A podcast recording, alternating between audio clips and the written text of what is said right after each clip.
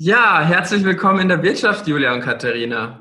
Da wir leider ja immer noch im Abstandhaltmodus sind und die meisten Kneipen eher an leere Bahnhofshallen erinnern, hoffe ich, dass ihr euch schon selbst mit Getränken versorgt habt. Womit stoßen wir heute an? Ganz langweilig. Freitagabend deiner Mutter mit Tee. Dafür habe ich eine Weinschorle.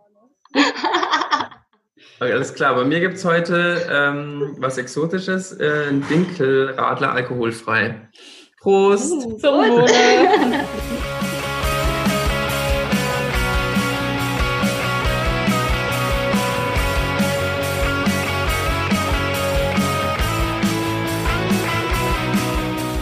Ja, herzlich willkommen zu unserer zwölften Folge in der Wirtschaft. Hier wollen wir mit euch die Vielfalt der Wirtschaftswissenschaften kennenlernen. Und dafür sprechen wir mit Expertinnen aus den verschiedensten Teildisziplinen über ihre Forschung und zudem über aktuelle und gesellschaftlich relevante Themen. In unserer heutigen Folge ist Katharina Mader bei uns zu Gast. Hi Katharina, schön, dass du da bist. Hallo, danke für die Einladung. Katharina, du hast an der äh, Wirtschaftsuni in Wien VWL studiert und in Sozial- und Wirtschaftswissenschaften promoviert. Seit 2011 bist du Assistenzprofessorin am Institut für heterodoxe Ökonomie. Deine Forschungsschwerpunkte sind unter anderem feministische und politische Ökonomie, Care-Ökonomie sowie Gender Budgeting. Schön, dass du heute da bist. Dankeschön, freue mich total. Ja, ich freue mich natürlich auch, dass du da bist. Ähm, und genau, wir würden direkt mit unserem ersten Thema starten und das ist feministische Ökonomik, was ja auch eins deiner Forschungsschwerpunkte ist. Und äh, da wollen wir erstmal so ein bisschen darüber sprechen, was ist das überhaupt? Und genau, ich habe jetzt mal nachgeguckt und auf Exploring Economics, der Plattform vom Netzwerk Plurale Ökonomik, steht, dass unter feministische Ökonomik verstanden wird, dass der wechselseitige Zusammenhang von Geschlechterverhältnissen und Ökonomie untersucht wird. Sie fasst dabei auch den unbezahlten, nicht marktvermittelten Teil der Wirtschaft und Gesellschaft ins Auge und beleuchtet, welche Triebkräfte hinter den heute verbreiteten Dichotomien wie Wirtschaft sozial, produktiv, reproduktiv, maskulin, feminin, bezahlt, unbezahlt oder öffentlich privat stecken. Es wird sich also der Analyse des Patriarchats und des Kapitalismus als miteinander verschränkte Herrschaftsformen gewidmet. Dabei stellt die feministische Ökonomik Fragen nach der Verfügung über Eigentum, Einkommen, Macht, Wissen und den eigenen Körper. Die feministische Ökonomik ist dabei keine einheitliche Denkschule, sondern es gibt unterschiedliche Forschungsansätze, die sich eher durch den Forschungsgegenstand ähm, vereinen lassen. Würdest du dieser Beschreibung so zustimmen oder was fehlt dir dabei noch? Also die ist wunderschön. Ich glaube, wir können aufhören und nach Hause gehen. Nein, also ähm, ich, ich kann tatsächlich dem ganzen Absatz ähm, zustimmen. Ähm, ich denke auch, dass das Wesentlichste an der feministischen Ökonomie und daher, wo sie auch kommt, die Frage von, wie wirken Geschlechterverhältnisse in der Ökonomie, wie wirkt die Ökonomie auf Geschlechterverhältnisse und wie wirkt dann auch Geschlechterverhältnisse auf die Ökonomie. Und ähm, Geschlechterverhältnisse sind in dem Fall dann auch immer die Machtverhältnisse zwischen den Geschlechtern. Also das ist jetzt nicht, wie ist Frau und Mann sein in der Ökonomie, sondern wie sind die Dynamiken und die vor allem Machtverhältnisse eben zwischen den Geschlechtern. Ähm, damit einhergeht, ist auch immer die eine, oder eine starke Frage nach, ähm, woher kommen denn diese benachteiligten ökonomischen Situationen von Frauen und wie kann man die auflösen? Also das ist immer schon ein großer Anspruch in der feministischen Ökonomie gewesen. Und damit sieht man auch, denke ich schon, dass sie einen normativen Anspruch hat. Also dass sie nicht aus, also dass sie, und das wird ihr halt auch immer unterstellt, dass sie halt eine Ideologie wäre, weil Feminismus zwangsweise Ideologie ist und Ideologie zwangsweise schlecht ist. Ähm, also dieses, die Idee von ähm, durchaus der Frage äh, kommen, nämlich warum sind ökonomische Situationen für Frauen so, ist das, was die meisten feministischen Ökonomen im Endeffekt treibt. Ähm, und da gibt es dann eben diese große Spannweite an Themen, an theoretischer Herangehensweise, an methodologischer Herangehensweise und auch an methodischer Herangehensweise. Also es gibt durchaus die Diskussionen darüber, ob ökonometrische Modelle angewendet werden sollen in der feministischen Ökonomie oder ob das, ähm, äh, das also ich, da gibt es aus anderen Disziplinen ja dann die, ähm, die schöne Formulierung, wenn man das ähm, äh, wenn man das Haus des Herrschers zerstören will, kann man das mit seinen Methoden machen oder geht das eben nicht? Ja? Also vor allem in der äh, ganzen, ähm, vor allem Entwicklungsarbeit sind diese Fragen ganz, ganz relevant. Und die haben sich, hat sich die feministische Ökonomie schon in die Diskussion auch geholt und gesagt, okay, ist das, ist es legitim, die Methoden, mit denen alle anderen arbeiten, zu verwenden oder sollen wir das nicht machen, weil wir eben ein Alleinstellungsmerkmal haben wollen, weil Methodenmix zum Beispiel auch ein Anspruch ähm, der feministischen Ökonomie ist. Oder können wir auch mit eben genau diesen Methoden nicht auch Sachen darstellen, die vielleicht genau deshalb dann gehört werden, weil sie methodisch passend sind, trotzdem einen feministischen Anspruch haben. Das ist, das ist so ein, ein, ein Spannungsfeld in der, in der feministischen Ökonomie. Genauso wie das Spannungsfeld, dass wir einen ganz starken Fokus noch immer auf wirklich tatsächlich Frauen und Männer haben. Also dass wir noch immer einen recht binären und dichotomen Geschlechterverhältnis hinterherjagen ähm, und noch nicht sehr viele so intersektionelle, intersektionale ähm, Kategorien reinnehmen können. Also Intersektionalität ist so die Verschränkung von verschiedenen Unterdrückungsmerkmalen. Also es macht einen Unterschied, ob ich eine gut gebildete weiße Frau bin ähm, oder ob ich eine ähm, weniger gut ausgebildete Frau mit einer Behinderung zum Beispiel bin. Dann habe ich unterschiedliche, also wirken unterschiedliche Unterdrückungsstrukturen und Merkmale anders auf mich. Ähm, da da gibt es auch immer diesen Widerspruch von wie weit ähm, wie weit können wir das inkludieren? Wie weit sind wir eben, reden wir zwar von ähm, äh, relativ dichotomen Konstrukten, aber verwenden eh viel mehr. Also ähm, in vielen Bereichen ist das tatsächlich implizit der Fall in der feministischen Ökonomie. Implizit wird immer das Alter, immer die Herkunft ähm, neben Geschlecht mitbehandelt. Aber immer wieder passiert es uns halt auch, dass wir wirklich von Frauen und Männern reden, als gäbe es diese Kategorien und als wären diese Kategorien irgendwie homogene Kategorien. Also das sind so, ist so ein Einblick einfach in, wie divers die feministische Forschung ist und auch wie uneinheitlich wir sind in unseren Annahmen und unseren Arten Forschung zu betreiben. Was aber irgendwie alle verbindet, die sich in dem Bereich äh, die sich in dem Bereich äh, befinden, ist sicher die Frage von ähm, eben wie, warum sind Unterdrückungsstrukturen für Frauen in der Ökonomie so, wie sie sind und das eben vom bezahlten bis zum unbezahlten Bereich. Wären das dann auch so äh, die Punkte, die quasi äh, eine eher im Mainstream verordnete Familienökonomik äh, von einer eher heterodox verstandenen feministischen Ökonomik unterscheiden? Als, also, dass das quasi so diese Aspekte sind, die halt komplett unterschiedlich sind? Oder würdest du sagen, da gibt es eine klare Trennlinie? Nein, da gibt es sicher keine klare Trennlinie und da gibt es sicher auch noch irgendwie so eine Dreiteilung sogar, also feministische Ökonomie, die Familienökonomie und sowas wie Gender Economics. Also wo halt ähm, Gender als eine Dummy-Variable eingeführt wird, aber halt mhm. nicht mehr ist. Ähm, und dann eben die Familienökonomie, die halt sehr, sehr stark auf den Gary Becker zurückgeht und auf seine Annahmen von Familie und von Haushalt, die echt spezifische sind äh, und wo sich die feministische Ökonomie halt auch seit Jahrzehnten versucht abzugrenzen. Mhm. Und aber ein sehr spannender Bereich und einer, in dem ich mich in den letzten Jahren mittlerweile auch immer mehr finde, nämlich weil er als einziger auch tatsächlich oder damals als einziger die Frage aufgemacht hat von was ist denn unter der Haushaltsebene? Also wir haben ja in der Ökonomie entweder die Individuen oder den Haushalt, aber wir bringen es nie zusammen. Wir haben nie ein Verständnis von wie kommt denn ein Haushalt zustande und was heißt es denn, ein Haushalt zu sein? Ah, und das hat er tatsächlich das erste Mal ermöglicht, und zwar mit äh, skurrilen Annahmen, also zumindest feministischer Perspektive. Ähm, dieser altruistische Haushaltsvorstand, der für alle entscheiden kann und eben es gibt eine gemeinsame äh, Budgetrestriktion und eine Nutzenfunktion in einem Haushalt. Das natürlich jetzt eben aus einer feministischen Perspektive durchaus lustig auch. Ähm, aber er war halt so der Erste, der gesagt hat, gut, wie setzen sich Individuen zu einem Haushalt zusammen und wie kann ich das ökonomisch abbilden? Und wir sehen das jetzt immer wieder in unseren Forschungen, dass das noch immer gar nicht, ähm, noch nicht ausdiskutiert ist. Ja, wer sind denn diese Individuen in Haushalten?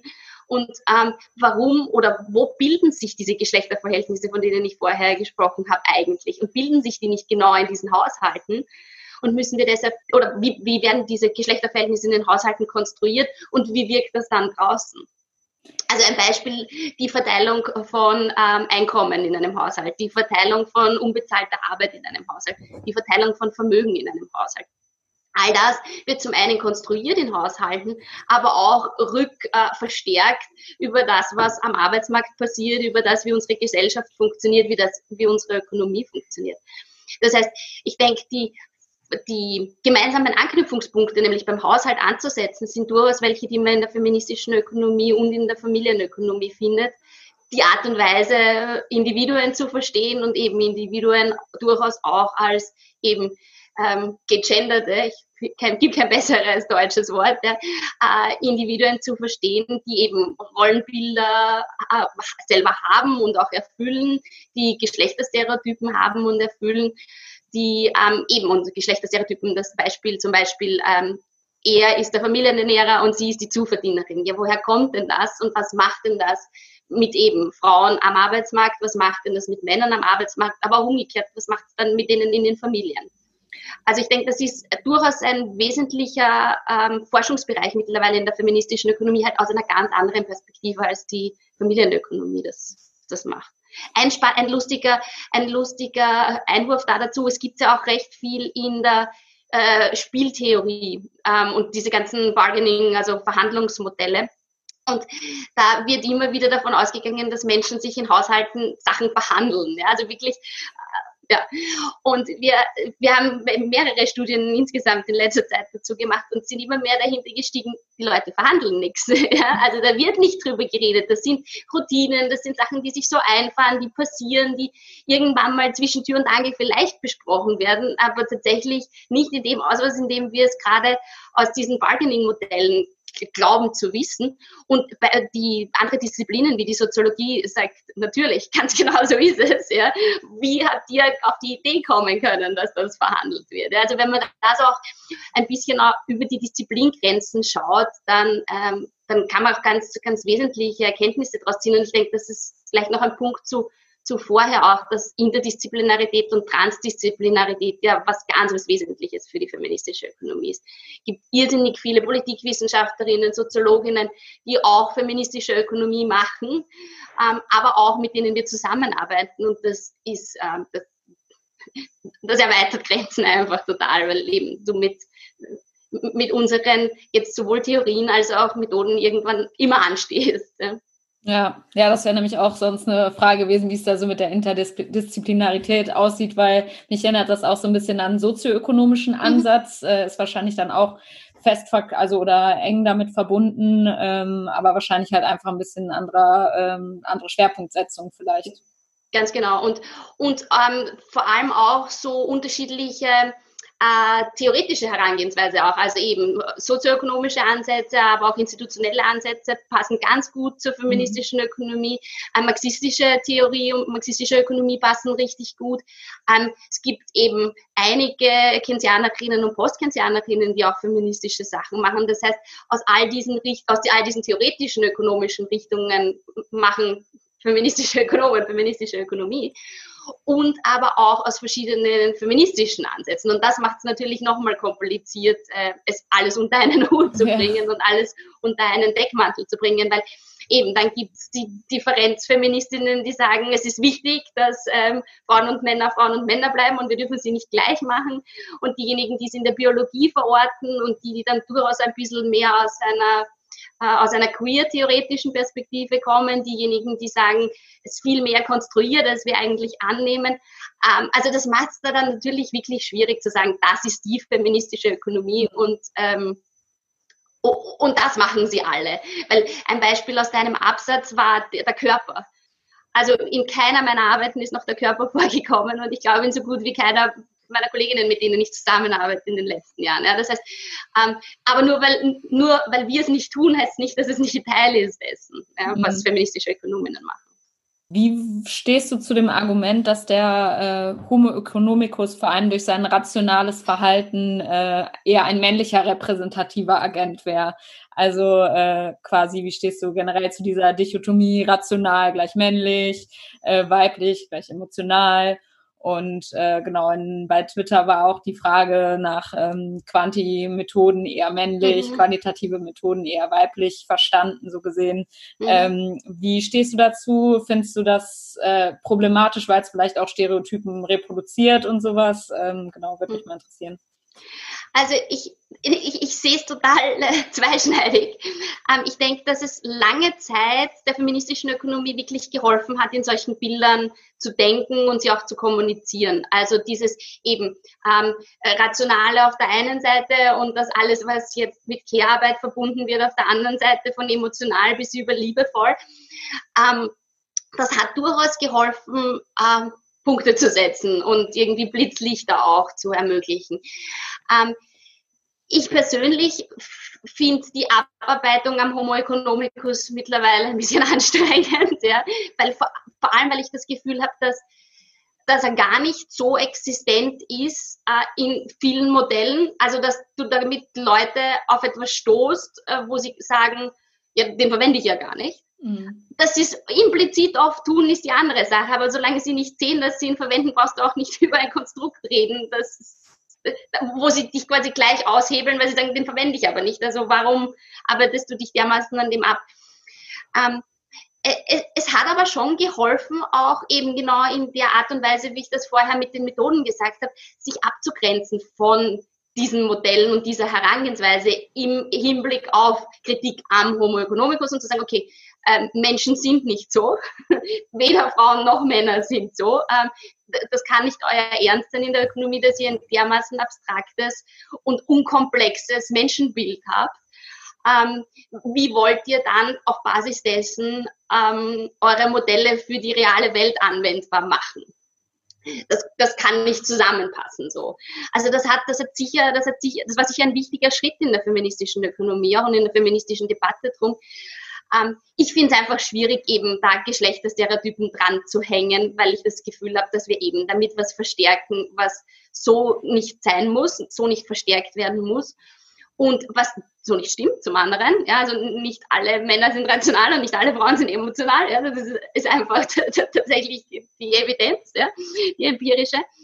Ähm, aber auch ähm, weil, weil ich denke, dass wir uns mit der, also oder insgesamt, nicht nur am Homo economicus, es hat einfach irre lange in den heterodoxen Strömungen und auch in der feministischen Ökonomie dieses Abarbeiten am Mainstream gegeben.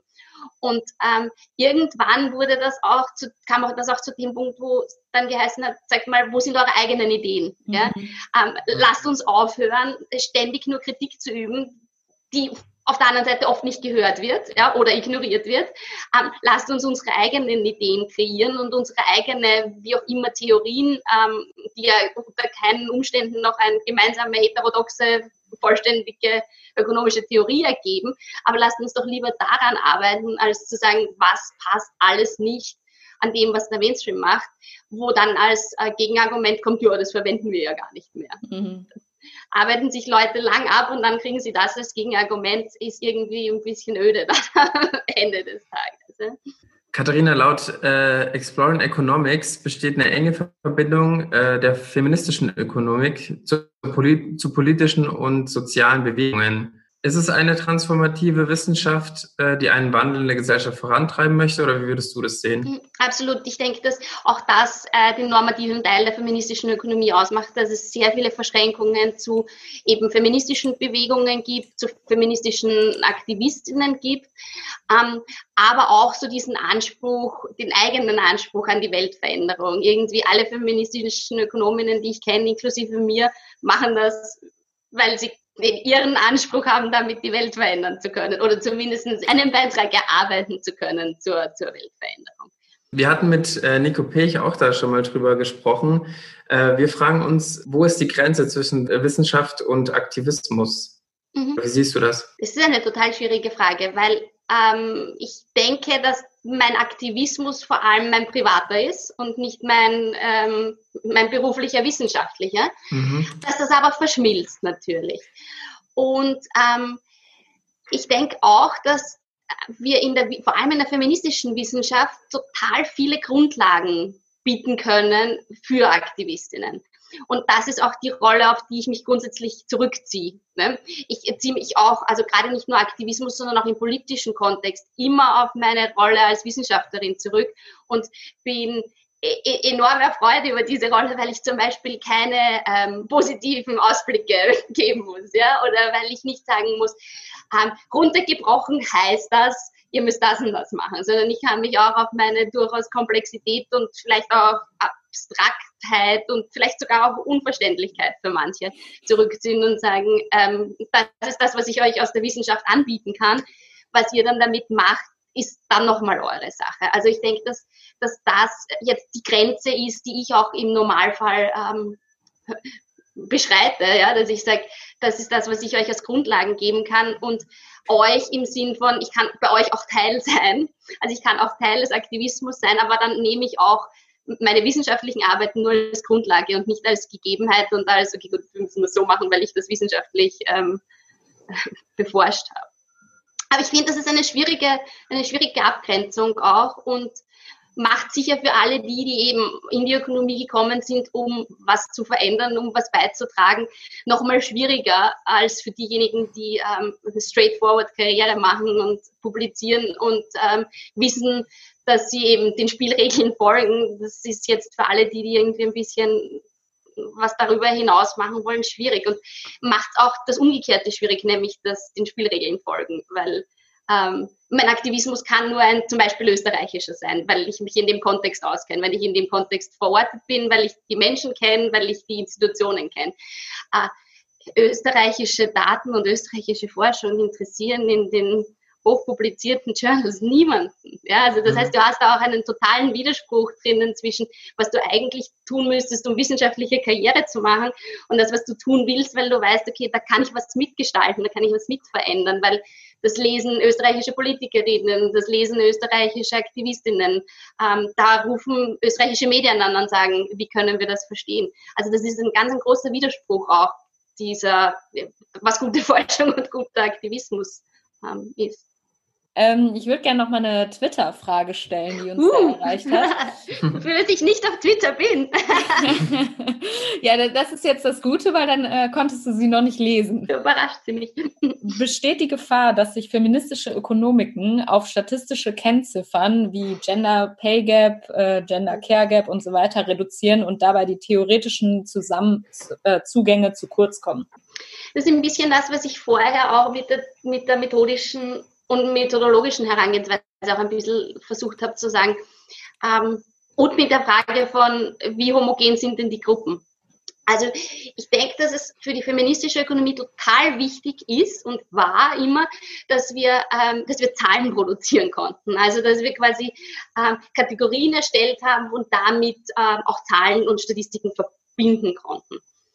Ähm, das macht es aber irrsinnig schwierig, diese Kategorien dann wieder aufzumachen und wieder Veränderungsprozesse da auch anzustoßen. Also ähm, wenn wir immer die Frauengruppe mit, mit eben, sag, Vereinbarkeitsthemen ähm, verbinden und sagen, okay, Frauen und Vereinbarkeit von Familie. Äh, dann reproduzieren wir auch etwas, was wir unter Umständen so nicht reproduzieren wollen und was wir eigentlich auch aufbrechen wollen. Das heißt, ich ich, ich sehe eine absolute Schwierigkeit zwischen dem Zahlen produzieren und, ähm, und, und gleichzeitig versuchen zu dekonstruieren. Ich glaube aber, dass es ganz notwendig ist, dass wir das tun. Also nicht nur, um, um gehört zu werden, sondern einfach auch, um Menschen und nicht nur Ökonomen und Ökonominnen denken in Kategorien. Ähm, wenn wir wenn wir da andocken wollen, an dieser Möglichkeit zu denken, dann müssen wir mit Kategorien arbeiten. Die feministische Ökonomie lässt sich dann immer wieder offen zu sagen, okay, gut, aber diese Kategorien sind veränderbar, die können auch wir verändern. Ähm, da gehört eben theoretisch gearbeitet dazu, wie diese äh, Kategorien ausschauen sollen. Ähm, und eben, es können Stereotype ähm, verstärkt werden damit. Ähm, aber ganz ohne, denke ich, wird es nicht, wird's nicht gehen können, weil wir, ähm, ja, weil wir eben, weil Menschen in Kategorien denken. Ja. Und, ähm, und, und weil es auch notwendig ist für alle jetzt die wirtschaftspolitischen Maßnahmen zum Beispiel. Also da zu sagen, okay, wir dekonstruieren das alles hier, ja, und eigentlich ist das alles Unfug, was ihr da tut, ist die eine Sache, ja, aber die andere Sache ist, wenn, wenn da Gestaltungsspielraum sein soll, dann braucht es Kategorien dafür. Aber ich glaube, das ist ein, auch, auch einer der Widersprüche, die in der feministischen Ökonomie auch ganz wesentlich für die Entwicklung ähm, der feministischen Ökonomie sind und insgesamt aber auch eben queere Sachen nicht in dem Ausmaß, also noch einmal weniger als, als äh, dichotome Frau-Männer-Geschichten ähm, irgendwie ein Thema sind, weil sie halt eben noch einmal die Kategorisierungen schwieriger machen und weitermachen und weil, ähm, weil es noch weniger Menschen gibt, die, ähm, das ist vielleicht auch noch ein wichtiger Punkt, warum feministische Ökonominnen feministische Ökonominnen werden. Ähm, bei ganz vielen kommt es aus der eigenen Betroffenheit heraus. Also ganz viele mhm. Frauen, die feministische Ökonomie machen, haben eine eigene Betroffenheit, die ähm, entweder Diskriminierungserfahrungen sind, die ganz stark, ähm, vor allem in den Anfängen der feministischen Ökonomie, als sich sehr, sehr viel um unbezahlte Arbeit gedreht hat, noch mehr als heute, ähm, sind sie alle mit, der gemeinsamen, mit dem gemeinsamen Erfahrungshorizont der eigenen unbezahlten Arbeit, die sie in den Haushalten gemacht haben, gekommen. Das heißt, alle waren irgendwie schon Mütter und haben das, haben das mitgebracht in die Forschung und haben gesehen, okay, warte mal, wir machen selber alle unbezahlte Arbeit. Warum scheint die nicht in Statistiken auf? Warum ist das keine, keine ökonomische Kategorie? Ähm, was ist da falsch? Das ist unsere, unser Erfahrungshorizont und der wird nicht abgebildet. Das heißt, diese, aus diesen äh, eigenen Erfahrungen herauskommen die meisten Frauen zur feministischen Ökonomie. Und ähm, insofern sind es dann auch die queere Erfahrungshorizonte, aus denen Frauen und Männer und alle anderen, die sich mit dem Bereich auseinandersetzen, kommen. Und macht natürlich dann noch einmal eben noch ein bisschen weniger Leute, die genau diese Erfahrungen halt auch mitbringen und sagen, ähm, das ist nämlich der zweite Schritt, sie mitbringen die Erfahrungen und sie halt auch öffentlich machen damit, weil ähm, eben mit dem Darlegen, dass die meisten feministischen Ökonominnen aus Diskriminierungserfahrungen haben, mache ich meine eigenen Diskriminierungserfahrungen öffentlich und ähm, das ist natürlich auch nicht jeder Manns und jeder Frau Sache, das zu tun. Ne? Ja, du hast gerade schon ähm, über unbezahlte Arbeit so ein bisschen äh, gesprochen oder auch diese Betroffenheitsperspektive. Ähm, Hauserziehungs- und Sorgearbeit wird in der Ökonomik ja meist nicht als äh, Arbeit äh, anerkannt und deswegen ja in den meisten ökonomischen Theorien auch nicht behandelt. Äh, wie wird denn in der feministischen Ökonomik, ich, jetzt sage ich wieder feministische Ökonomik, die feministische Ökonomik, aber sagen wir mal so, wie du sie äh, verstehst, äh, Arbeit definiert? Also eben, ich komme tatsächlich genau aus der äh, aus der Schiene oder aus der Ecke, die sich ganz, ganz stark mit unbezahlter Arbeit auseinandersetzt. Und eben, das habe ich tatsächlich schon vor den Kindern gemacht und mache es jetzt noch viel mehr. Ähm, beziehungsweise habe irgendwie jetzt eine Glaubwürdigkeit auch, weil jetzt kann ich sagen, ja, es ist wirklich so, ich kann es euch erzählen. Ähm, ähm, ich ich denke, dass es ganz, ganz wichtig ist, für die meisten feministischen Ökonomen Arbeit weiterzudenken als ausschließlich bezahlte Erwerbsarbeit. Das heißt jetzt noch nicht, dass sich alle dann mit eben unbezahlter Arbeit als solche auseinandersetzen, aber so die ersten Traditionen auch der feministischen Ökonomie haben genau das gemacht. Sie haben gesagt, okay, gut, ähm, warum ist so ein großer Bereich äh, an Arbeit, warum ist so ein großer Bereich an Vorleistungen für die Wirtschaft dermaßen unsichtbar und wie können wir äh, Theorien entwickeln, um unbezahlte Arbeit auch als Teil der Ökonomie jetzt zu verstehen, aber auch rechnen zu können im Endeffekt. Und ähm, eben, also ich, ich komme genau aus der, aus der, aus der Ecke.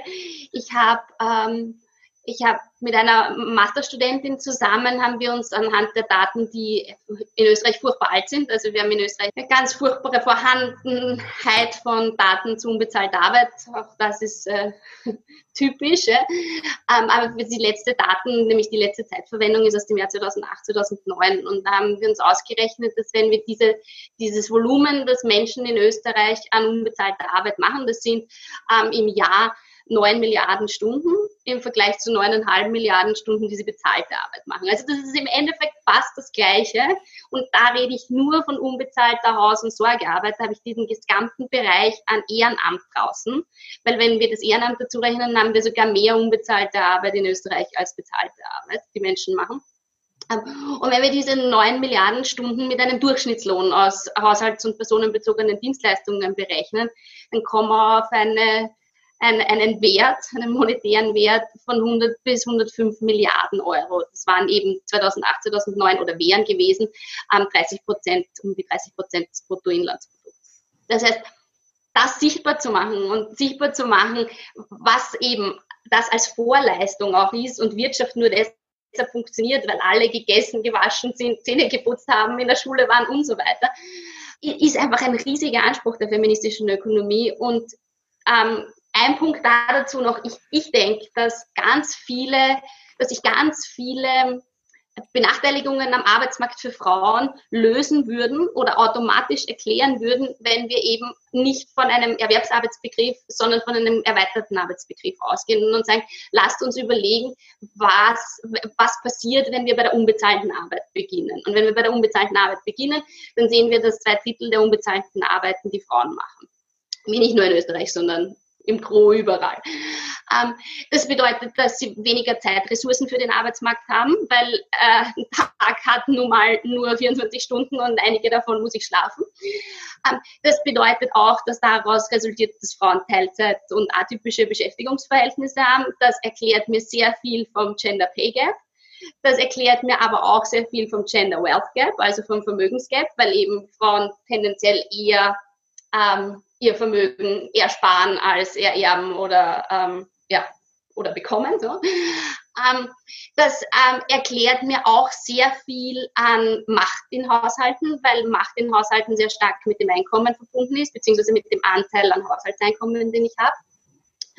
Und das erklärt mir wieder die unbezahlte Arbeit, weil wenn ich recht wenig Verhandlungsmacht im Haushalt habe und so grundsätzlich wenig Macht, dann kann ich mir zumindest äh, den ökonomischen Theorien nach äh, meine unbezahlte Arbeit weg, äh, nicht wegverhandeln. Wenn ich wenig Macht habe, nicht wegverhandeln.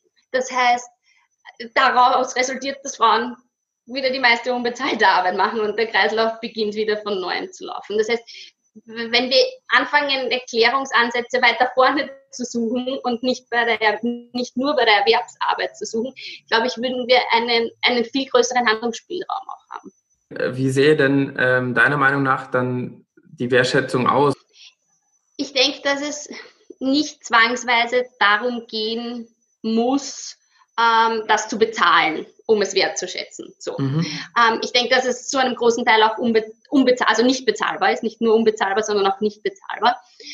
Ähm, die, die, die, die Wichtigkeit für mich ist immer die, es sichtbar zu machen und zu sagen, was kann ich zeigen, eben was das für große Volumen sind und wie notwendig, nämlich jetzt zum einen überlebensnotwendig diese Arbeiten sind, weil eben, wenn ein Baby nicht umsorgt wird, dann wird es nicht aufwachsen. Äh, und ähm, auch wie wichtig sie für den sozialen Zusammenhalt sind, weil wenn ich eben nicht äh, in Familienstrukturen lerne, wie sozialer Zusammenhalt funktionieren kann, dann kann ich das auch schwer in die Gesellschaft einbringen. Das heißt, ähm, ja. so diese beiden Komponenten auch sichtbar zu machen, ist, denke ich, was ganz was Wesentliches. Ähm, sowohl für die Ökonomie als auch darüber hinaus, weil es ist ja, ähm, es sollte dann auch irgendwie in politische Handlungsspielräume übersetzt werden können. Und ähm, es wird Tat aufmachen im Sinn von, ähm, wenn wir uns zum Beispiel bei euch das Ehegattensplitting anschauen, wenn wir da auch die unbezahlte Arbeit einberechnen würden, würden wir sehen, was für Effekte das Ehegattensplitting auf ähm, die unbezahlte Arbeit von Frauen, aber auch die Beschäftigungswirkung von Frauen hat. Das heißt, all solche Instrumente könnten wir besser besser bearbeiten, besser, besser analysieren, wenn wir auch die unbezahlte Arbeit ähm, inkludieren würden. Und das wird ganz massiv bedeuten, dass wir Daten brauchen. Und gerade in Österreich sind Daten zu unbezahlter Arbeit unendlich politisch abhängig. Also wenn sie politisch nicht ins Konzept passen, werden, sie, werden diese Studien nicht beauftragt eigentlich war verabredet, dass die alle zehn Jahre erfolgen. Und ähm, äh, wir haben eine Studie aus 1981, eine aus 1992 und zehn Jahre später war die erste rechtskonservative Regierung, nämlich Schwarz-Blau 1, und die haben das sofort abgedreht und haben sofort gesagt, diese Staaten erheben wir nicht. Und Argerweise hat sich die Geschichte wiederholt, weil eigentlich, ähm, also es ist dann 2008, 2009 erhoben worden ähm, und wir hätten quasi in der letzten ähm, genau solchen Regierungsperiode sie wieder machen sollen, die Zeitverwendungshebung, und finden die Anfragebeantwortungen mhm. im Parlament von, das machen wir nicht, das interessiert uns nicht. Ähm, Jetzt steht es bei der, bei der schwarz-grünen oder türkis-grünen Regierung ähm, wieder im Programm, oh, im Regierungsprogramm. Die Frage wird aber sein, ob das nicht genau eins der Themen sein wird, die gestrichen werden, weil wir jetzt alles Geld in die Corona-Rettungspakete schieben und dann sicher kein Geld für sowas haben. Also das heißt, es ist total stark politisch abhängig, ob, ob, wir diese Daten erheben oder nicht. Und damit eben ist Handlungsspielraum einfach auch ganz massiv eingeschränkt, wenn solche Daten gar nicht erhoben werden. Und die sind teuer. Ja, das ist, das ist um, umgesehen, das sind Tagebuchführen von Menschen und hinterher interviewen. Das sind aufwendige und teure Erhebungen. Aber ich kann halt keine Frauenpolitik machen im Endeffekt, wenn ich solche Daten nicht habe. Ganz kurze äh, Zwischenfrage. Ähm, ist das ein Zufall, dass sie 2008, 2009 halt während der äh, Wirtschaftskrise dann quasi erhoben wurden? Mhm. Weil eigentlich. Äh, nee, das ist ihnen passiert tatsächlich. Also, beziehungsweise die Wirtschaftskrise ist ihnen passiert. Äh, ja, nein, die sind die, die, und die Daten sind tatsächlich eher 2008 erhoben worden. Das heißt, da wo in Österreich jetzt noch nicht so der große, große Betroffenheit ähm, von der Wirtschaftskrise war es ist tatsächlich der erste Zeitpunkt gewesen, wo das Geld aufgestellt werden konnte, also wo Bund und die, die Länder sich dann darauf verständigt haben, das Geld dafür zur Verfügung zu stellen und auch der, der Zeitpunkt, wo es wieder eine große Koalition gab, also die Sozialdemokratie auch recht stark darauf gepocht hat. Jetzt haben wir schon über deine aktuelle Forschung ein bisschen gesprochen, über unbezahlte Arbeit. Und 2008, 2009 hast du ja deine Dissertation geschrieben. Und da ging es um das Thema Gender Budgeting. Da würden wir jetzt gerne noch ein bisschen mit dir darüber sprechen. Kannst du uns sagen, was genau das ist und äh, was du dir dabei im Speziellen angesehen hast? Mhm. Also Gender Budgeting ist ähm, ein Instrument aus der feministischen Ökonomie, das ganz stark ähm, den ganz starken Anspruch hat, wirtschaftspolitische Maßnahmen ähm, an ihren Wirkungen auf Frauen und Männer zu messen. Äh, vor allem oder kommend aus der Idee, dass ähm, Frauen gewidmete Budgets in öffentlichen Budgets Minibeträge sind, also im Promillbereich ähm, sich befinden. Mhm. Und dass das nicht sein kann, dass das der einzige Hebel ist, um Gleichstellung zu erzeugen, sondern dass ähm, alle politischen Maßnahmen im Endeffekt ähm, Gleichstellung erzeugen können oder konterkarieren können. Und deshalb der Anspruch, alle wirtschaftspolitischen, aber vor allem budgetpolitischen ähm, Maßnahmen daran zu messen, was für Wirkungen sie auf Frauen und Männer haben. Ähm, ist ein altes Instrument. Also wir haben die ersten, die ersten Gender Budgeting Initiativen Anfang äh, der 1980er Jahre in Australien. Ähm, in, Ö in Österreich sage ich, in Europa gibt die längste Tradition in Großbritannien. Seit ähm, 1989 gibt es da eine, eine Watch Group im Endeffekt, die sich ähm, die Schattenberichte zum Budget macht und die Wirkungen auf Frauen und Männer analysiert, die mittlerweile auch, mittlerweile ist es gut, also in der jetzigen Zeit ist wahrscheinlich überhaupt nichts äh, in Stein gemeißelt, aber grundsätzlich einen recht guten Draht zum Finanzministerium hat, beziehungsweise das Finanzministerium zu ihnen. Das heißt, das wird auch diskutiert, deren Ergebnisse, ähm, nicht immer umgesetzt, aber durchaus auch ähm, wertgeschätzt ähm, im, im staatlichen Bereich.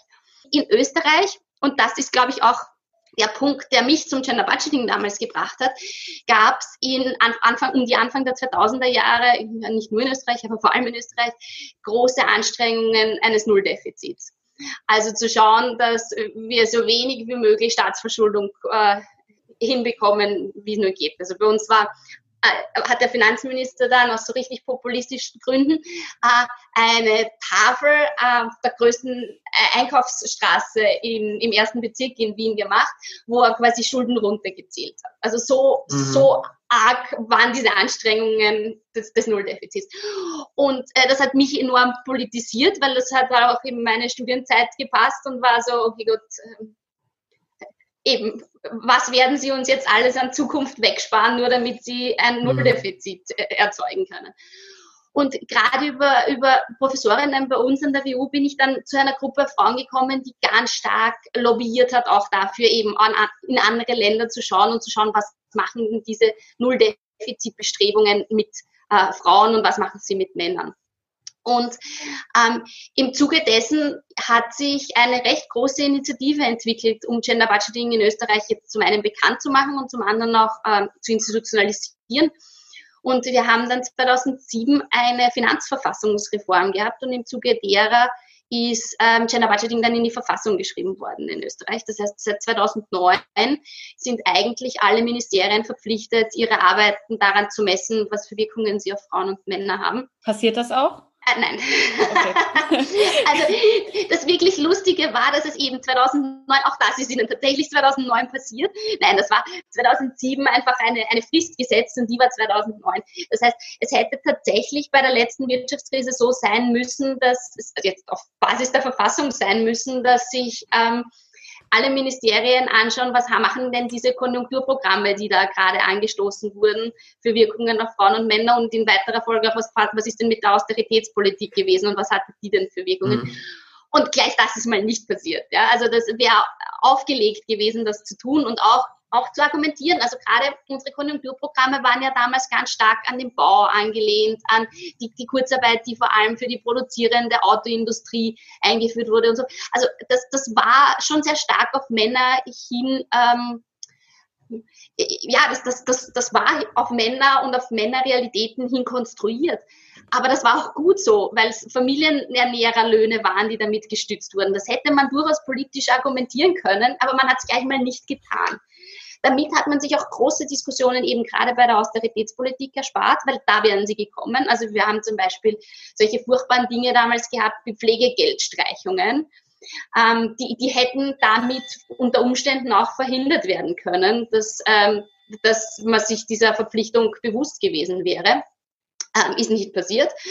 Ähm, und mittlerweile läuft es so vor allem seit 2013, weil da eine insgesamte Umstellung unserer Budgetierung hin von einer Input-Orientierung zu einer Outcome, Output-Orientierung passiert ist. Also davor hatten wir sowas, was wir Kameralistik nannten oder nennen, nämlich dass quasi Ministerien am Ende des Jahres zum Finanzminister gegangen sind und gesagt haben, äh, wir brauchen das, was wir im letzten Jahr hatten, plus Inflation, plus ein bisschen mehr, so. Ähm, und jetzt haben sie Ziele, die sie sich setzen müssen, mit denen sie gehen und sagen, okay, das sind unsere Ziele, das sind unsere Maßnahmen das ist uns die Wirkung, die wir da auch erzielen wollen. Ähm, wir brauchen dieses Geld. Und im Zuge dessen gibt es jetzt ein Gleichstellungsziel, auch das verpflichtend für alle Ministerien zu erstellen ist. Nur das ist desaströs, um ehrlich zu sein. Also das sind, das sind meistens Ziele, die sie erfüllen, wenn sie sie aufstellen, ja, nur damit ja kein politischer äh, Druck entstehen kann. Das ist in Österreich auch insgesamt, und das kommt vielleicht, da komme ich auch vielleicht gleich dorthin, wo ich mich eigentlich in der Dissertation damit beschäftigt habe, weil ich habe den Bogen sehr weit aufgemacht und sehr viel Politikwissenschaft äh, reingeholt in meine Dissertation und mir vor allem Demokratisierungsprozesse angeschaut. Ich habe mir vor allem angeschaut, wie kann man Budgets so gestalten, dass Menschen auch verstehen, was da passiert und auch mitreden können. Weil ich denke, das ist ein ganz wesentlicher oder der wesentlichste Mechanismus ähm, in, in einem Staat ist, weil alle, ähm, alle Maßnahmen de facto über ähm, übers Budget laufen müssen, vor allem wenn sie irgendwie mit, mit Geldern zusammenhängen. Das heißt, all das, was in einem Staat passiert, läuft im Budget zusammen. Und wenn Menschen das verstehen, dann können sie auch mitreden. Ist zumindest mein Eindruck immer gewesen. Ähm, worauf wollte ah, ja genau ähm, worauf wollte ich hinaus ja, das ist die die kann gerne drinnen bleiben ähm, dass mit, diesem, mit diesen Wirkungen ähm, in Budgets reinschreiben müssen, bei uns ähm, Regierungsparteien damit auch äh, rechenschaftspflichtig werden und auch durchaus angreifbar werden. Und dass damit auch deren ähm, Anspruch an diese Ziele ein recht hehrer ist. Also die werden dann sagen, okay, gut, wir schreiben uns da Ziele rein, die ja nicht, die uns ja nicht angreifbar machen, mhm. wo ja nicht irgendwie etwas steht, was dann Bürgerinnen und Bürger einfordern könnten, sondern wo halt Sachen so formuliert sind, dass sie ja ein bisschen unspezifisch, ein bisschen sehr abstrakt und so weiter. Also das heißt, das, was in Österreich damit jetzt passiert, ist eigentlich wirklich eine Schande dafür, dass wir das einzige Land äh, sind, das äh, dieses Instrument auf Verfassungsebene stehen hat. Ähm, ist sicher auch dem geschuldet, dass gerade diese zivilgesellschaftlichen Organisationen, die so lange dafür lobbyiert hatten, dann echt keine Luft mehr hatten, als es dann auf mhm. Verfassungsebene war. Gleichzeitig auch alle die, die in der Verwaltung dafür gearbeitet haben, dass es, ähm, dass es ein auf Verfassungsebene festgeschriebenes Instrument wird. Auch die waren einfach froh, dass es dann stand. Das heißt, ich glaube, dass einfach irrsinnig viel Druck rausgekommen ist, ähm, als es dann auf Verfassungsebene da war. Und deshalb ist es wirklich, ja, es ist furchtbar zum Zuschauen, was in Österreich da gerade. Vor allem, weil halt Österreich doch noch immer als Paradebeispiel vor uns aller hergetragen wird, als so ist Gender Budgeting und so gehört Gender Budgeting. Ähm, tatsächlich, ja, es ist sehr traurig, was damit passiert und dass nichts passiert im Endeffekt. Ihr habt ja jetzt in Österreich damit Erfahrung gemacht. Was würdest du sagen, müssen andere Länder anders machen oder braucht man ganz andere Strategien? Ich glaube, dass es andere Länder gibt, die bessere Strategien gefahren haben. Also eben Großbritannien zum Beispiel, die das einfach in, insgesamt außerhalb der Verwaltung ließen und ähm, eben ähm, eine, eine zivilgesellschaftliche Organisation haben, die durchaus auch basisfinanziert ist, also die Geld vom Staat kriegt, damit sie funktionieren kann ähm, und die ihre eigenen Analysen macht und äh, im staatlichen Bereich werden die dann verwendet oder auch nicht verwendet. Andere Staaten mhm. wie äh, Schweden zum Beispiel hat das komplett in die Verwaltung geholt. Also da läuft das, da, da läuft fast keine Kommunikation nach außen. Da wissen wir ganz, ganz wenig, aber wir wissen, dass so gut wie alle Maßnahmen überprüft werden danach. Das heißt, ich glaube, es gibt ähm, es, es, gibt Strategien, die äh, erfolgreicher waren als unsere und die sind vor allem damit im Zusammenhang, dass bei all den anderen, die erfolgreich waren, Ressourcen zur Verfügung gestellt wurden. In Österreich mhm. wurde es auf Verfassungsebene niedergeschrieben und dann als, so und jetzt macht's mal, und zwar in eurem normalen Alltag bitte. Und es gibt keine Personen dazu und es gibt keine Ausbildung dazu und ähm, irgendwer wird schon verstehen, was man damit tun soll. Mhm. Um, mhm. Und das ist, glaube ich, der größte, der größte Fehler in Österreich. Und der zweite Fehler ist, dass es keine Sanktionierung gibt. Also dass es eben völlig egal ist, wie gut oder wie schlecht das, äh, das Wirkungsziel, das sich die Ministerien stellen, ist, weil niemand kontrolliert, ähm, wie, äh, wie es erfüllt wird, ob es erfüllt wird, es nicht sanktioniert wird, wenn es nicht erfüllt wird. Ähm, es keine klare Zuständigkeit des Finanzministers gibt dafür, dass er das eigentlich zu kontrollieren hätte und damit ähm, damit es einfach irrsinnig schwierig macht, ähm, dass das nicht zahnlos wird.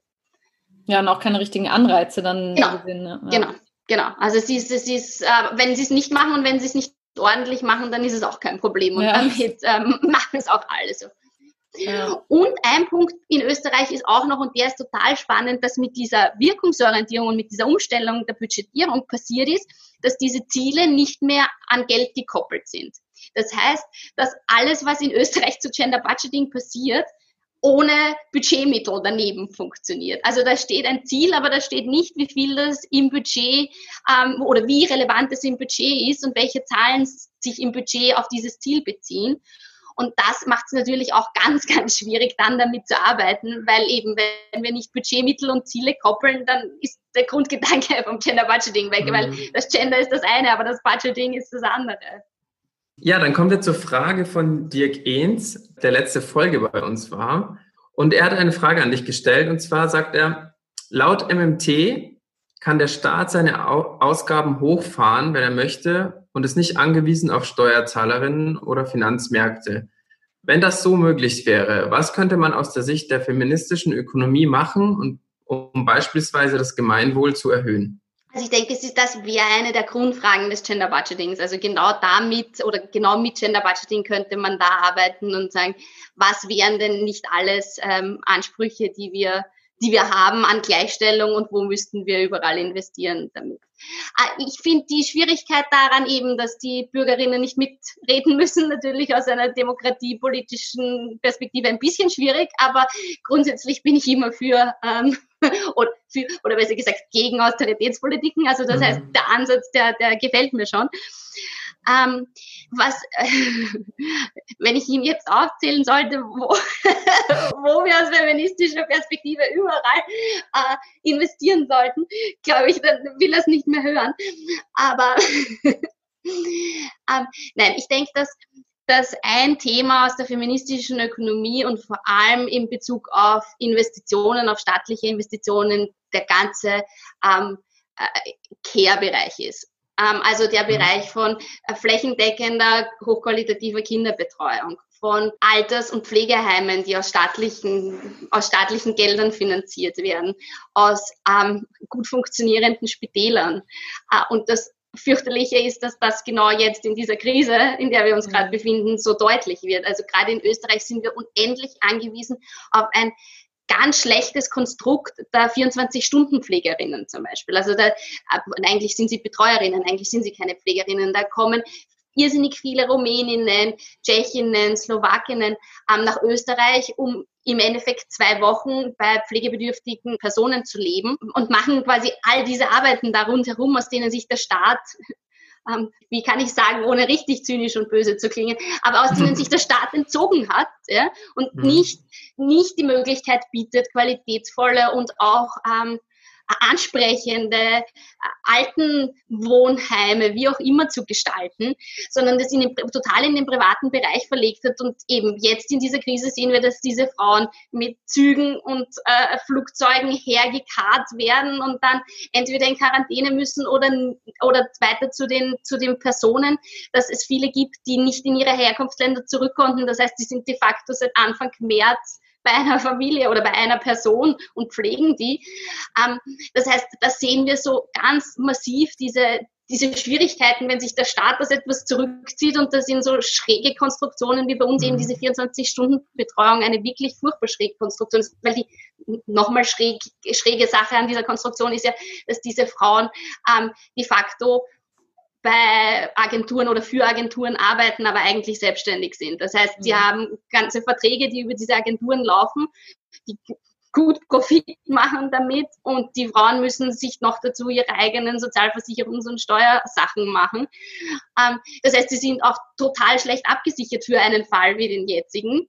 Mhm. Ähm, und auch die Spitäler. Also während wir eben sehen, dass in, in auch in Österreich einen 15-jährigen Diskurs mittlerweile darüber gibt, dass es zu viele Spitalsbetten gibt und zu viele Intensivbetten gibt und dass in Ländern wie Spanien und Italien nach der letzten Wirtschaftskrise wirklich zugrunde gespart wurden, sehen wir jetzt, wie unendlich notwendig wir in mhm. solchen Krisenzeiten diese diese Betten zum Beispiel haben. Das heißt, die feministische Ökonomie oder die Ansprüche der feministischen Ökonomie, gerade was diese Investitionen in den öffentlichen Bereich betreffen, die zeigen sich jetzt gerade ähm, als äh, gar nicht so feministisch und gar nicht so nischenhaft, wie, sie, wie wir sie bis jetzt immer das Gefühl hatten, dass sie bezeichnet werden. Also eben viele Investitionen in den, in den öffentlichen Care-Bereich, der eben von der Pflege über die Erziehung bis über die Bildung. Also ich würde ja oder auch nicht nur ich, aus feministischer Perspektive ist ja Bildung unendlich wichtig. Ja, und gerade aus einer demokratiepolitischen dann nochmal viel mehr. Also viel zu tun. Oh ja, ich glaube, er ist nicht ganz zufrieden mit der Antwort. Ja, aber schon. Ja, dann kommen wir schon zu unserer Fragentrommel. Uh. Julia, möchtest du anfangen? Ja, wir müssen vielleicht erstmal die Fragentrommel erklären. Ich weiß ja, ja. gar nicht, äh, Katharina, weißt du, was die Fragentrommel ist? Ah, ja, gerne. ähm, genau, das ist so ein spezielles Element bei uns, wo wir uns, uns mal ein bisschen von den Themen lösen wollen. Und äh, genau, eigentlich haben wir da äh, immer eine Trommel, woraus wir Fragen ziehen. Aber jetzt so über die Entfernung ist das natürlich ein bisschen schwierig, aber wir haben uns die Fragen vorher schon aufgeteilt und äh, stellen die dir jetzt abwechselnd. Perfekt. Genau. Als erstes, was fasziniert dich am meisten an der Ökonomik im Allgemeinen? Ich bin in die Ökonomie gekommen, weil ich das Gefühl hatte, diese Wissenschaft kann die Welt erklären. Und genau das habe ich mit 18 Jahren nach einer allgemeinbildenden Matura äh, gesucht. Also die Idee von, wer kann mir jetzt erklären, warum die Welt so ist, wie sie ist, äh, das war das, was mich in die Ökonomie gebracht hat. Und das ist noch immer das, was mich fasziniert, nämlich den Anspruch, den wir an uns alle haben, immer die Welt zu erklären, ist so ein weiß ich nicht, vielleicht sogar chauvinistischer Anspruch. Auch ich trage den gerne vor mir her. Danke. Wir haben beim letzten Mal schon von unserer Playlist erzählt, die wir gerade erstellen und wollen auch von dir wissen, was ist denn ein Song, den du mit deinen Forschungsthemen verbindest? Ich war heute in, äh, in Ö1, das ist das österreichische Radio, und da gab es eine Live-Sendung, und zwar zur Frage von, wie weit wir Menschen als Humankapital bezeichnen dürfen. Und da habe ich tatsächlich ein, äh, zum allerersten Mal ein Lied übers Humankapital gehört und ich muss gestehen, das war so punktgenau und ich habe mir tatsächlich nicht gemerkt, es heißt Humankapital, aber ich habe mir die, die Interpreten nicht gemerkt. Das war, das war ein Wahnsinn. Wie gesagt, ich hätte mir merken sollen, äh, wer das war für eure Playlist, aber es war, und eben, äh, noch dazu ein, ein deutschsprachiger Text. Das war wirklich grandios. Ja, ja das finden wir dann bestimmt, wenn wir schon den Titel haben. Sonst, sonst gehe ich auch nochmal auf die Suche und frage die Redakteurin, okay. was sie da verwendet hat. Ja, super Zeitpunkt auf jeden Fall auch. Total. Ja, die nächste Frage wäre, äh, die haben wir auch schon tatsächlich schon öfter gestellt. Ähm, und zwar äh, wollen wir nämlich gerne auch ein bisschen mehr auf Ökonominnen vor allem aufmerksam machen in dem doch sehr leider sehr männlich dominierten Feld. Und genau, da wollten wir von dir auch gern hören, ob du äh, eine Lieblingsökonomin hast. Kann auch gern schon eine Verstorbene sein oder so, aber natürlich auch noch lebend. Und ich muss mich auf eine fixieren. Ich kann gerne auch mehrere nennen. Je mehr, desto besser, genau.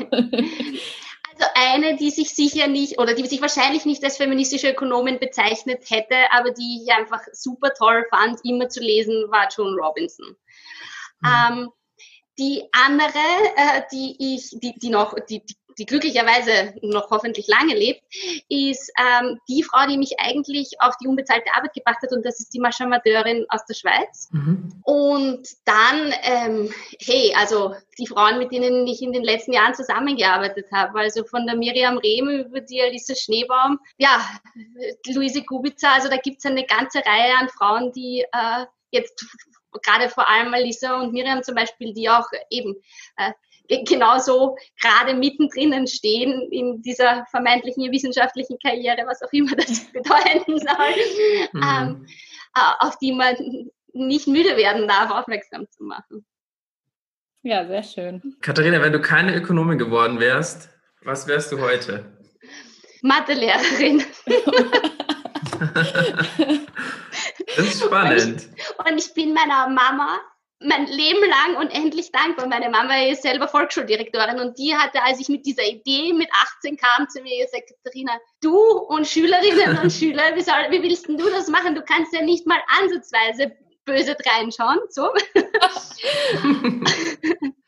und äh, es hat sich tatsächlich bewahrheitet. Ich bin wohl eine der anarchistischen anarchistischsten äh, Lehrenden bei uns an der WU, die am liebsten alle Noten und solche Sachen über einen Haufen und jede Beurteilung über einen Haufen schmeißen würde und sagen würde, ich will, dass ihr was mitnehmt, ich will, dass ihr mit mir diskutiert, ich möchte, dass ihr äh, mhm. neue Erkenntnisse und neue Ideen habt, aber es ist völlig egal, ob ihr dann eine, einen Einser oder was auch immer daraus nehmt. Mhm. Also ich glaube, die Schule wäre ganz massiv gescheitert für mich. und, und Mathe wahrscheinlich auch. Ja? So das, das, lustigerweise hat auch mich mein Mathelehrer davon abgehalten damals. Er hat zu mir gesagt, unterrichte nie die Sachen, die du gerne machst. Es wird niemand verstehen, warum du sie gerne machst. Und das hat tatsächlich auf der Uni sehr gut funktioniert, genau das zu unterrichten, was ich gerne mache. Jungen Erwachsenen kann man tatsächlich das lehren, was man sehr gerne selber macht. Ich glaube, Schülerinnen und Schüler ist da wirklich ein anderes Thema, weil äh, ja. Die müssen halt, ne? Die müssen, genau. Und die äh, mhm. haben sicher überhaupt keinen Bock auf Mathe zum Beispiel. ja, stimmt. Ja, sehr schön. Vielen Dank. Dann kommen wir jetzt zu unserem letzten großen Thema und zwar das aktuelle Thema. Und da wollen wir gerne mit dir über die Geschlechtergerechtigkeit oder vielleicht auch Geschlechterungerechtigkeit äh, in der Corona-Krise sprechen. Ähm, immer wieder liest man momentan und merkt auch äh, tatsächlich, dass viele Eltern in der Krise in alte Rollenbilder zurückfallen. Eine Studie der Hans-Böckler-Stiftung zum Beispiel hat gezeigt, dass Elternpaare, die sich zuvor die Erziehungsarbeit geteilt haben, das in der Krise nur noch zu ungefähr 62 Prozent tun. Äh, Jutta Almendinger hat kürzlich gesagt, dass uns die Krise in Sachen Feminismus um zehn Jahre zurückwirft. Mhm. Äh, die UN erwartet weltweit langfristige Einkommensverluste bei Frauen und einen Einbruch der Frauenerwerbsquote. Warum wird gerade jetzt in klassische Rollenbilder zurückgefallen? Zeigt sich daran, dass das traditionelle Rollenbild auch ansonsten ziemlich präsent ist und vielleicht jetzt wieder mehr sichtbar wird? Oder wie siehst du das? Wir haben in dieser, in der strengsten Zeit der Ausgangsbeschränkungen in Österreich ab dem 20. Also wir haben es ab dem 20. April dann gemacht, einen Online-Fragebogen ähm, erstellt gehabt und online gestellt gehabt, der abgefragt hat, wie ist denn jetzt eure äh, Verteilung von unbezahlter Arbeit, wenn ihr in Homeoffice seid, wenn ihr in Kurzarbeit seid, wenn ihr arbeitslos seid. Und wir sind tatsächlich heute so weit, dass wir unsere, unseren ersten Teil Auswertungen an Ergebnissen fertig haben.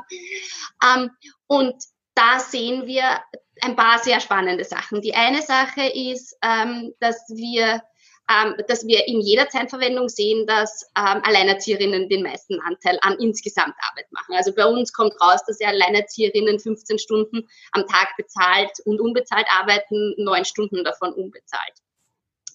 Das ist jetzt keine Überraschung, weil eben Alleinerzieherinnen immer den größten Teil an, an Zeit äh, aufwenden. Ähm, was für uns total spannend war, ist, dass bei uns rausgekommen ist, dass äh, Mütter, also äh, Frauen in Paarhaushalten mit Kindern, ähm, mehr unbezahlte Arbeit machen als Alleinerzieherinnen, nämlich neuneinhalb Stunden und fast so viel insgesamte Arbeit machen, nämlich 14 Viertelstunden. Und ähm, das haben wir tatsächlich so nicht erwartet. Wir haben nicht erwartet, dass es die Mütter in Paarhaushalten sind, die so viel unbezahlte Arbeit machen. Das ist natürlich oder das fällt natürlich da oder resultiert daraus, dass eben Schulen und Kindergärten de facto geschlossen waren, dass die Großeltern nicht zur Verfügung standen oder stehen durften. Ähm, dass aber auch alle so illegal schwarz beschäftigte Frauen wie die Putzfrau oder die äh, Babysitterin ähm, nicht mehr zur Verfügung gestanden sind. Ähm, was danach oder dazu total spannend für uns war, wir haben auch abgefragt, wie ist denn die Verteilung jetzt insgesamt, ist sie besser äh, während äh, der Krise, äh, als sie vorher war? Und da zeigt sich bei uns tatsächlich, dass Frauen schon für vor der Krise sagen, dass sie so 70 Prozent für die Kinderbetreuung, also 70 Prozent der Frauen sagen, sie sind für die Kinderbetreuung mehrheitlich zuständig. Ähm, das ist fast der gleiche Wert jetzt, nur halt auf einem anderen Niveau. Ähm, das heißt, aus meiner Perspektive ist es jetzt nicht unbedingt ein Backlash, sondern etwas, was immer schon da war, das sich nie mhm. verändert hatte, dass Frauen für die unbezahlte Arbeit so ganz massiv zuständig sind. Und dass diese Gleichstellung am Arbeitsmarkt eine Illusion war für viele Frauen. Also wir sehen auch ganz stark bei uns die Betroffenheit von sehr gut ausgebildeten Frauen, also die stärkere Betroffenheit von sehr gut ausgebildeten Frauen im Vergleich zu jenen, die weniger gut gebildet sind und weniger hohe Einkommen haben. Das heißt, dass die Frauen, gerade diese Mittelschichtsfrauen, sich einfach äh, von dieser unbezahlten Arbeit unter Anführungszeichen befreien konnten, indem sie auf Kindergärten, auf Schulen, auf Ganztagsbetreuung, auf die Großmütter, aber auch eben auf den gesamten Schwarzarbeitsmarkt an Putzfrauen zum Beispiel zurückgreifen konnten. Aber dieser, diese Gleichberechtigung am Arbeitsmarkt nicht daraus resultiert ist, dass der eigene Partner den gleichen Anteil an unbezahlter Arbeit gemacht hat. Ähm, also dieses Sichtbarwerden dessen, dass diese Rollenstereotype weiterhin existiert haben, obwohl wir gedacht haben, die können nicht mehr existieren, weil Frauen sind am Arbeitsmarkt ja de facto gleichberechtigt. Ähm, ist jetzt, denke ich, kein Backlash, sondern ein, wirklich ein Vergrößerungsglas auf das, was tatsächlich schon äh, die ganze Zeit so da war. Ähm, und gibt, glaube ich, irrsinnig vielen Frauen einen ganz massiven Dämpfer auch. Also dieses, dieses Realisieren dessen, dass eben der eigene Partner nicht den gleichen Anteil übernimmt, ähm, ist, denke ich, was ganz, was ganz ähm, Einschneidendes auch. Und die andere spannende Erkenntnis ist, dass Paare ohne Kinder im Homeoffice tatsächlich eins zu eins genau die gleichen Zeiten für ähm, Erwerbsarbeit und für Haushaltsarbeit äh, verwenden. Also die machen äh, beide, äh, Frau und Mann, um die acht Stunden Erwerbsarbeit und knappe drei Stunden unbezahlte Arbeit am Tag. Ähm, das heißt, das, das zeigt uns halt auch wieder dieses auch altbekannte Phänomen des ersten Kindes, dass Paare in traditionelle Rollenbilder zurückdrängt, dass eben die erste Karenzzeit diejenige ist, aus der vor allem Frauen nicht mehr herauskommen, im, in Bezug auf all die unbezahlte Arbeit, die sie während der Zeit übernommen haben, die bleibt ihnen im Normalfall auch, auch wenn sie wieder erwerbstätig sind und egal, ob sie dann Vollzeit oder Teilzeit erwerbstätig sind. Das heißt, all diese Dinge sind jetzt wirklich eben wie ein Vergrößerungsglas, aber nichts, was, äh, was neu ist, was eben dieses, diesen Diskurs von wir kommen zurück in die 50er ähm, irgendwie rechtfertigt, sondern ich fürchte, wir sind nie ganz rausgekommen. Mhm. Ähm, oder so langsam, dass es, ähm, dass, dass es eigentlich kaum einen Unterschied gemacht hat. Kann denn wirtschaftspolitisch was gemacht werden oder unternommen werden, um dem entgegenzuwirken? Also zum einen ist es, glaube ich, ganz, ganz wesentlich, dass, dass der Staat sich seiner Verantwortung da auch bewusst ist. Also dass eben natürlich, dass jetzt eine Ausnahmesituation ist, in der Schulen und Kindergärten geschlossen werden mussten, aber dass sich so diese grundsätzliche Verantwortung des Übernehmens von dieser unbezahlten Arbeit äh, in, nämlich aus den Haushalten in die Schulen, in die Bildung, in ähm, was ganz was Wesentliches ist. Ähm, die andere Sache ist natürlich eine Arbeitszeitverkürzung. Also Arbeitszeitverkürzungen sind die Vorbedingung dafür, dass Menschen zeitliche Ressourcen haben, um sich unbezahlte Arbeit besser aufzuteilen. Weil wenn ähm, es eine Normalität ist, dass der Partner 60 Stunden erwerbstätig sein muss, dann kann er unter normalen Umständen nicht mehr unbezahlte Arbeit übernehmen im Vergleich zu der Partnerin, die Teilzeit 20 Stunden beschäftigt ist. Also wenn ich das nicht angleiche, dann wird es keine gleicher Verteilung von unbezahlter Arbeit geben. Wenn ich von Arbeitszeitverkürzungen spreche, dann meine ich immer bei vollem Lohnausgleich. Also keine Arbeitszeitverkürzungen wie facto Teilzeit äh, eine ist, nämlich da, wo man halt dann noch weniger, weniger äh, Lohn hat. Ähm, das, was aber auch, was wir aus allen Studien zu Arbeitszeitverkürzungen wissen, ist, dass es nicht automatisch zu einer Umverteilung von unbezahlter Arbeit führt, sondern tendenziell eher dazu führt, dass Frauen bei der unbezahlten Arbeit äh, bei einem gleichen Niveau bleiben und äh, Männer eher mehr Freizeit haben. Das heißt, es wird sicher auch sowas wie Sensibilisierungsmaßnahmen brauchen. Wir hatten die letzte solche Sensibilisierungskampagne Mitte der 1990er Jahre und die damalige Frauenministerin, also, und diese Kampagne hieß, äh, ganze Männer machen halbe halbe. Und die damalige Frauenministerin ist fast gelünscht worden für diese Kampagne. Also wirklich. Mhm. Die, die, schlimmsten, die schlimmsten Geschichten über sie gab es wegen dieser Kampagne. Ähm, ich denke, dass man genau diese Kampagne eins zu eins nehmen könnte und sie heute einsetzen könnte und sie wäre punktgenau aktuell.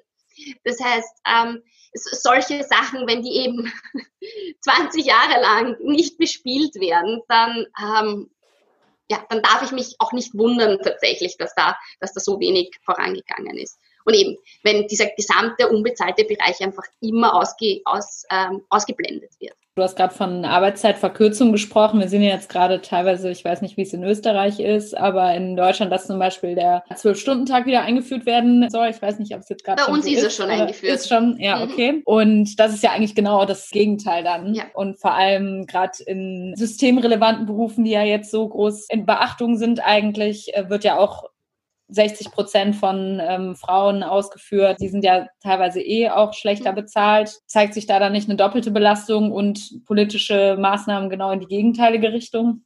Ganz genau, ganz genau. Und es ist ähm, tatsächlich irgendwie sogar zynisch, dass wir diese Berufe so beklatscht haben und so, weil es genau die Berufe sind, die eben ganz schlecht bewertet und ganz schlecht bezahlt werden im Normalfall.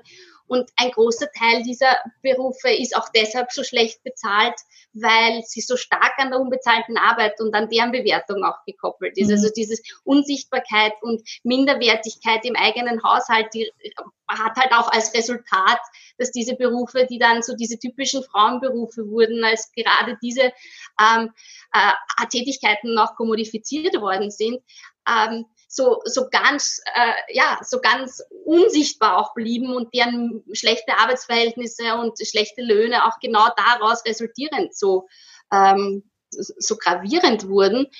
Und ähm, gleichzeitig haben wir ja in der Ökonomie immer ganz stark das Verständnis von, ein, ein Beruf ist ja auch nur dann so viel wert, so so wenige Menschen in, so wenige andere Menschen ihn auch ausüben könnten. Das heißt, was wir mit dieser Krise ja auch beweisen, ist, dass genau das der Fall ist, nämlich, dass wir immer die Idee hatten von, es gibt unendlich viele Frauen, die können das ja im privaten Bereich auch machen. Und jetzt machen sie es auch. Jetzt zeigen sie auch, dass es tatsächlich, dass diese Reservearmee tatsächlich existiert. Ähm, das heißt, das macht jetzt nochmal total viel komplexer, nämlich auch für eben eine genauere politische Arbeit damit, um das wieder auseinander, auseinander dividieren zu können. Ähm, und dann halt auch diese Tatsache von diesen unendlich großen Arbeitslosenzahlen, die wir im Moment haben. Die sind nicht förderlich für Arbeitskämpfe. Die sind nicht förderlich dafür, dass eben in Bereichen Lohnerhöhungen geben kann nach dieser Krise. Ähm, weil Arbeitslosenzahlen immer kontraproduktiv sind für, ähm, für Arbeitskämpfe und für eine äh, starke gewerkschaftliche Vertretung zum Beispiel. Also das wird noch, ich glaube, da wird es uns noch ganz ganz viele Schwierigkeiten auch stellen, wenn diese Krise, ähm, zumindest mal die gesundheitliche Krise erledigt ist. Ähm, aus einer Geschlechterperspektive und aus einer Gleichstellungsperspektive wird da auch noch viel Arbeit auf uns zukommen. Aber wie würdest du es einschätzen? Also jetzt gerade so zum Beispiel, wenn man sich die öffentliche Debatte anguckt, wie gesagt, gerade durch diese systemrelevanten Berufe, die ja vorher eher, also allein dieses Wort systemrelevant war ja vorher das letzte Mal bekannt aus äh, dem Bankenzusammenhang und ist jetzt ganz neu besetzt irgendwie. Also ist das nicht eigentlich so, sogar eine Chance, dass man sagt, jetzt haben diese Bereiche und äh, also ich weiß nicht, ob wir es mehr so mitbekommen oder aber ich habe schon das Gefühl, dass in der öffentlichen Debatte ja schon gerade sehr ankommt, ist nicht da eigentlich genau die Möglichkeit äh, anzusetzen, das als Chance zu sehen und äh, das zu nutzen? Also denkst du, das ist vielversprechend? Also ich denke, dass es, dass es durchaus eine Chance ist. Also dass es durchaus, dass sowohl diese, dieses Wahrnehmen von systemrelevanten oder von anderen systemrelevanten Berufen äh, eine Chance ist, aber auch dieses Homeoffice ist im Sinn von Partner und Partnerinnen sehen jetzt auch die Komplexität und das Volumen an notwendiger unbezahlter Arbeit. Also dieses Sichtbarmachen ist sicher da. Ich habe mir nur leider in letzter Zeit immer mehr Soziologinnen und Soziologen angehört und die sind ja total pessimistisch, mhm. was Veränderungen durch Krisen betrifft. Also die ähm, die, die sehen ja Menschen noch viel und Menschen und Gesellschaften noch viel ähm, äh, veränderungsresistenter, als wir es in der Ökonomie sehen.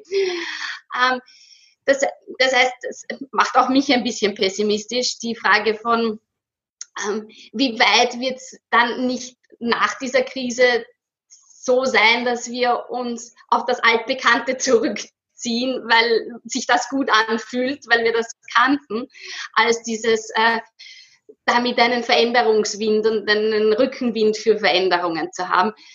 Ähm, ich ich würde ich es mir zum einen wünschen und zum anderen hoffen, dass tatsächlich jetzt nicht nur im Bereich Gleichstellung, sondern auch arbeits, ähm, arbeitskämpferisch und auch demokratiepolitisch da was möglich ist, aber alleine eben, was demokratiepolitisch auf der anderen Seite möglich ist im Moment. Und da braucht man gar nicht nach Ungarn schauen, da reicht es in Österreich ein bisschen herumzuschauen und sich den Diskurs anzuschauen oder die Narrative anzuschauen, die unser Bundeskanzler im Vergleich zu eurer Bundeskanzlerin ähm, verwendet, wo ja, sie immer wieder klar macht, wie demokratiepolitisch schwierig Sachen sind und er meint, ach, irgendwie wird das schon nicht verfassungswidrig sein. Ja? Also ähm, all, all das, was, was jetzt auch passiert in dieser Krise, ob nicht das Zurückgehen in die altbekannten Strukturen nicht dann ein bisschen so ähm, sich halt durchaus gut anfühlt dann, wenn wir als, als uns dann auf Veränderungen und auf ähm, Neuerungen und auf lasst uns die Welt verändern einzulassen. Ja, Ungewissheit halt. Ja, ne? ja, ja genau. Ist, äh, schwierig. Siehst du irgendwo in Europa vielleicht vielversprechende Bemühungen, um eben Care-Arbeit und die Gleichstellung der Geschlechter irgendwie zu verbessern? Also die nordischen Länder sind da immer und immer noch Vorbilder ein Vorbild, das sich in den letzten Jahren oder eigentlich schon im letzten Jahrzehnt, vor allem nach der äh, Wirtschafts- und Finanzkrise, herauskristallisiert hat, ist Island. Island hat vor allem ab 2009 sehr, sehr starke Gleichstellungsbestrebungen begonnen, die jetzt eben von äh, Frauenquoten in Aufsichtsräten und ähm, Vorständen auf der einen Seite, aber auch ähm, Karenzregelungen, die ganz stark darauf ausgerichtet sind, dass sie gleich verteilt sind. Ähm, viele so pädagogische und bildungspolitische ähm, Gleichstellungsmaßnahmen auch ähm, sich diesen Gender Pay Gap vorgeknüpft hat äh, und äh, oder vorgenommen hat und ähm, so auf mehreren Ebenen dagegen arbeitet, nämlich auch auf einer rechtlichen Ebene. Ähm, also ich, ich denke, Island ist sicher ein, ein, ein Vorbildland. Also in, in Island sind 90 Prozent aller Väter in Karenz gewesen, in Österreich sind es 14 Prozent. Also und, und in Island sind sie einen substanziellen äh, Zeitanteil in Karenz gewesen. In Österreich sind es maximal zwei Monate. Und, und in Österreich haben wir noch das Schlupfloch, dass ganz, ganz viele Männer, die in Karenz gehen, diese zwei Monate in Karenz gehen während der Sommerferien, wo ihre Frauen Lehrerinnen sind. Also sie faktor nie alleine sind mit ihren Kindern und der ganze Sinn dieser mhm. Karenzregelung ad absurdum geführt wird. In Österreich heißt es lustigerweise auch dieses Karenzmodell 12 plus 2 äh, und nicht 7 plus 7, was völlig logisch wäre, es so zu framen, dass man sagt, das heißt 7 plus 7 und ihr macht euch aus, wie viel äh, Zeit ihr dann nehmt. Wir, wir, gehen schon politisch davon aus, mhm. dass Männer nicht mehr als zwei Monate übernehmen. Damit also in Island ist es beispielsweise so, dass ähm, die zwölf Monate zur Verfügung haben und das ist gedrittelt. Ein Drittel ist für die Frau reserviert, eins für den Partner oder die dazugehörige Partnerin. Und äh, das dritte Drittel können sie sich aufteilen. Und was nicht verwendet wird, entfällt auch monetär. Und das ist schon ein großer Anreiz, dass einfach irrsinnig viele Männer machen. Ähm, gleichzeitig gibt es auch eine Betriebs- und Unternehmenskultur, die das ermöglicht, weil gerade in mhm. Österreich hören wir ganz, ganz oft von Vätern, die gemobbt werden, die nicht mehr in ihre, in ihre alten Jobs zurückkommen, wenn sie in Grenz waren.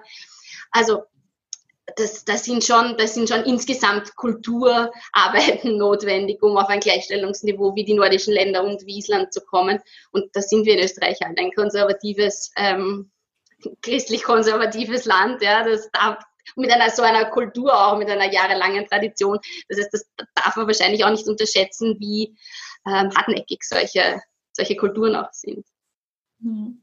Ja, spannend mit dem Sensibilisierungsprogramm, von dem du da gesprochen hast, mhm. auch. Also. Mhm, ja, 90er Jahre. Also ich, ja. ich war in der Schule. Ja, Katharina, danke dir für all die Einblicke. So schön es auch immer ist in der Wirtschaft, geht alles auch immer zu Ende leider. Ich möchte jetzt, bevor wir noch mit der Cliffhanger-Frage weitermachen, nochmal eine letzte Runde machen äh, und nochmal mit euch anstoßen. Habt ihr denn ah, noch ein bisschen was ja. zu trinken da? Ich habe noch mein Wein. Bin noch nicht so viel zum Trinken gekommen tatsächlich. Ja, ich habe auch. also Stößchen. Unser nächster Gast ist Sebastian Dulin. Er ist Professor für allgemeine Volkswirtschaftslehre und insbesondere für internationale Wirtschaft an der HTW in Berlin. Und außerdem ist er wissenschaftlicher Direktor des IMK, also das Institut für Makroökonomik und Konjunkturforschung der Hans-Böckler-Stiftung in Düsseldorf. Was wolltest du, Sebastian Dolin, schon immer mal fragen?